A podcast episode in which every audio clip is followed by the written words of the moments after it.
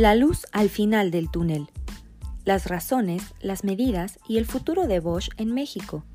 Una conversación en cuatro episodios entre Francisco Medina y René Schlegel.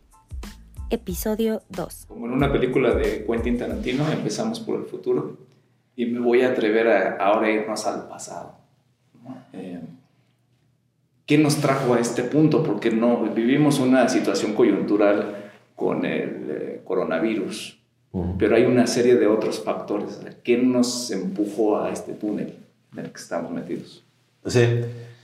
Bueno, yo creo que sin, con el pasado estuviéramos en este túnel, porque todos estamos en este túnel sin que hay un pasaporte que dice, pues yo estoy protegido de, este, de este, esta situación, ¿cierto? Eh, pero si nosotros si vemos nuestros mercados principales, que es movilidad, bienes de consumo durables, construcción y bienes de capitales, máquinas que hacen máquinas, todos estaban en un momento no tan bueno en 2019 antes de esta crisis.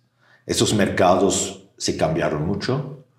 La forma en movilidad todo el mundo lo conoce. Estamos muchos en México también utilizando hoy Cabify, Urban, cosas así que no hubo hace cinco años.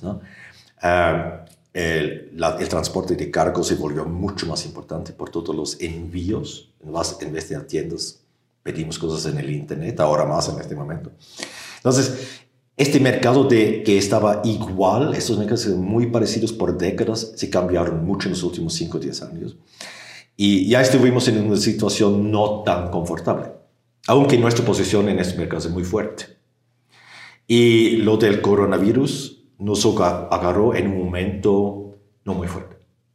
Es como ahora, ves, por ejemplo, con el coronavirus, que se habla siempre de estas personas que tienen condiciones, precondiciones, ¿no? y cuando le, les agarra el virus les toca más pesado pues la enfermedad. Es un poco similar a esto. Nuestra industria estaba ya un, poco no tan entrenado, no a su punto más alto eh, en su desempeño de los productos de herencia de siempre y encima de eso nos agarró el virus. Eh, entonces, para nosotros sí es un viaje relativamente pesado. Pero no solo para nosotros, eso es válido para la mayoría de las industrias Solo muy pocos, muy recientes, por ejemplo, los que mandan película a través de Internet, ellos no están afectados, porque es un negocio muy reciente.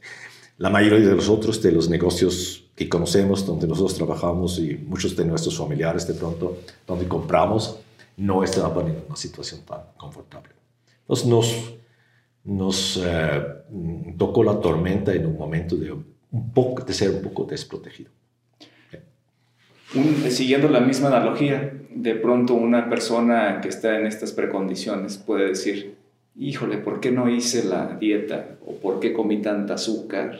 No, le faltó a Bosch tener medidas, tener algunas otras eh, entrenamientos previos para no ser tan vulnerable ahora. Yo creo que sí.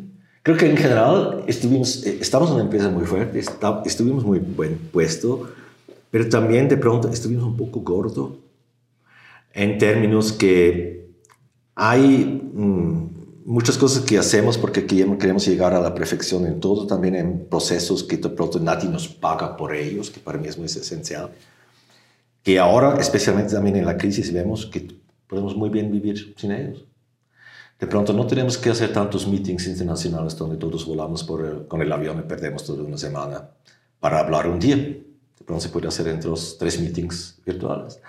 Uh, de pronto tenemos algunos procesos que eran de puro lujo, que no son esenciales porque nuestro cliente dice, si haces eso, yo no te pago por eso, eso es tu cosa, ¿no?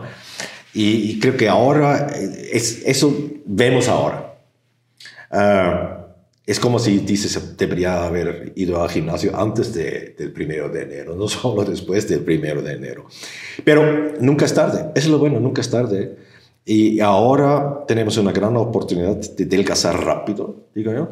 Y para mí es muy importante que mm, todos mis compañeros de liderazgo de la compañía que están en, en los 14, 14 lugares en México es que estamos, pero también cada empleado dice, yo solo hago lo que es necesario para el, para el negocio y que cumple con tres cosas.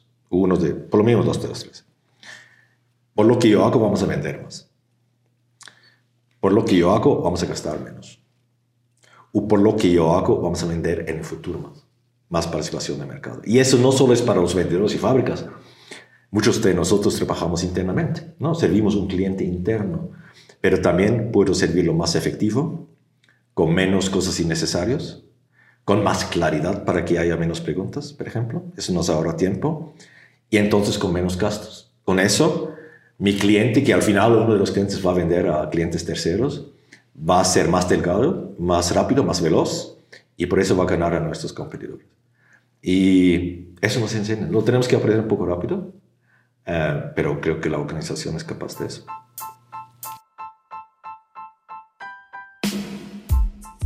Mantente informado a través de medios oficiales.